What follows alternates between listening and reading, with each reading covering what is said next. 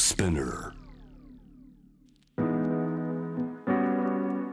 グローバーがお送りしてまいります。J-Wave Jam the Planet、えー、早速この方をお迎えして世界のニュース届けていただきます。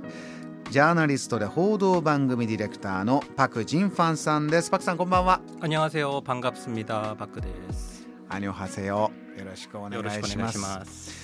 パクさんあの政治のお話この後たっぷり伺うんですけれども、はい、こちらになりますね。連合ニュースからのヘッドラインです。韓国でバイデン大統領首脳会談どんなお話になりましたか？そうですね。2日3日間でしたね。20日から22まで韓国を訪問しました、うん、でやっぱり予想通りというか今回のバイデンさんの韓国訪問というのは軍事同盟よりは今まあ問題になっている対中国にこう対抗するような経済安保を非常に大事にしたのかなという印象を受けています。ここのダメージがもう現時点でもどんどん大きいということなんですよね。そうですね、うん、なのでまあ2つ大きく2つ申し上げると、まあ、やっぱり北朝鮮によるまあ脅威という、まあ、軍事同盟というのが1つあればもう1つは半導体をメインにした経済安保というのが2つ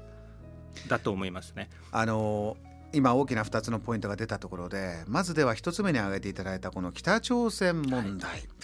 これについては最新のお話どういうものになったんですか？そうですね、まあ、私が取材してみるとやっぱり今もうアメリカにとって北朝鮮というのはこう政策の優先順位というのが非常に低いんですよね。これは私から伺いたいんですけど、はい、いつの間にそこまでそうです、ね、一時期ね、はい、もう本当東アジアでまずこれをというトランプさんの時はありましたけれども、はいまあ、一応今その北朝鮮があんまりこう強い挑発をしてないというところもありやっぱり中国の動きがみんなこう気になってますので、まあ、中国先というでプラスウクライナ問題もありますので北朝鮮問題はまあアメリカにとっては非常にこう優先順位が低くて今回のあのバイデン大統領の韓国訪問においても北朝鮮というのは結構こうメインテーマにはならなさそうだったんですね。うん、でも皆さんこうニュースでもこう聞いたり読んだりとされてると思うんですけれどもバイデン大統領が韓国訪問する23日前から報道でいろいろ出てるんですけれどもも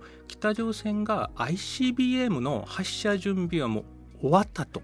大陸間弾道ミサイル、ね、ICBM というのは大陸間弾道ミサイルアメリカまで届くよという。そうですよね、だからまあ中長距離弾道ミサイルであればアメリカはそこまでこう驚異的に感じないと思うんですけれども長距離弾道ミサイルになっちゃうとやっぱりアメリカまで届くということに実,、まあ、実際脅威になりますのでその平壌の近くで ICBM の燃料の注入が終わりましていつでも発射できるという情報が入ってきたんですね。うん。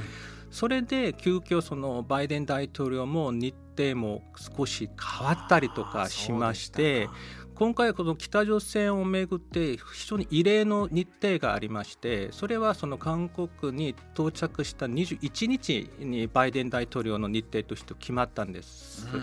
それが韓国のあの米軍基地と一緒にあるんですけれどもその中にある航空宇宙作戦本部というところがあるんですよね。もう映画に出るようなこう深い地下バンカーにありましていろんなモニターがあってもう北朝鮮の空を含め防衛ミサイルを含め全てのその北朝鮮の動きミサイル発射の動きを全部そこで把握しているところなんです。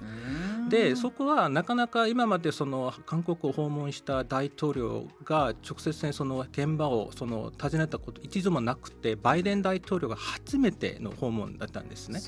それは何を象徴するかというと、まあその訪問する前は北朝鮮の優先順位というのが低かったんだけどやっぱり小さい北がその ICBM の発射の動きとかありますので何らかのそのこの警告のメッセージを出さないといけないんだと。うん、ということで21日に決めて米韓のその軍事共同軍事作戦の新庄部でもありますよね。なんか有事の時に米間のその指揮官がその場所に集まって全部その指揮を取るというものすごい大事なところなので、えー、バイデン大統領がアメリカ大統領として初めてその航空宇宙作戦本部を訪問してそこでスピーチをしたと。というのが今回こう一番大きな異例の動きかなと思います。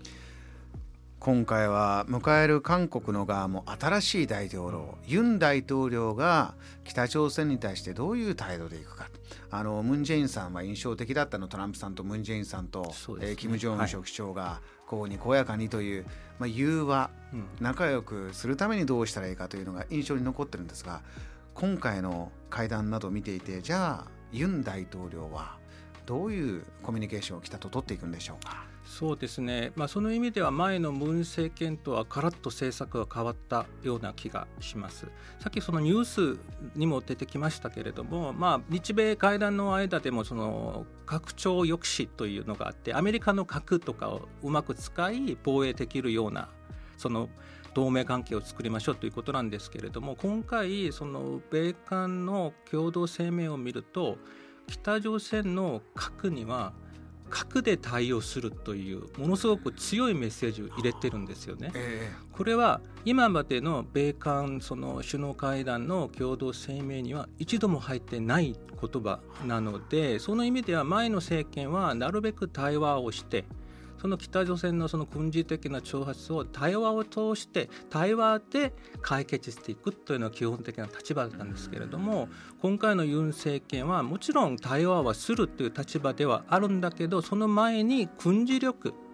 しかもその米韓軍事同盟による軍事力で北朝鮮を抑えていくという政策になっているのでやっぱりその言葉が入ったという核は核で対応するという言葉が入ったということでやっぱり北朝鮮は強く反発する可能性が非常に高くなっているので今後その朝鮮半島にこうちょっとこうミサイル関連して緊張が高まる可能性がもっと強くなったのかなという感じはしますね。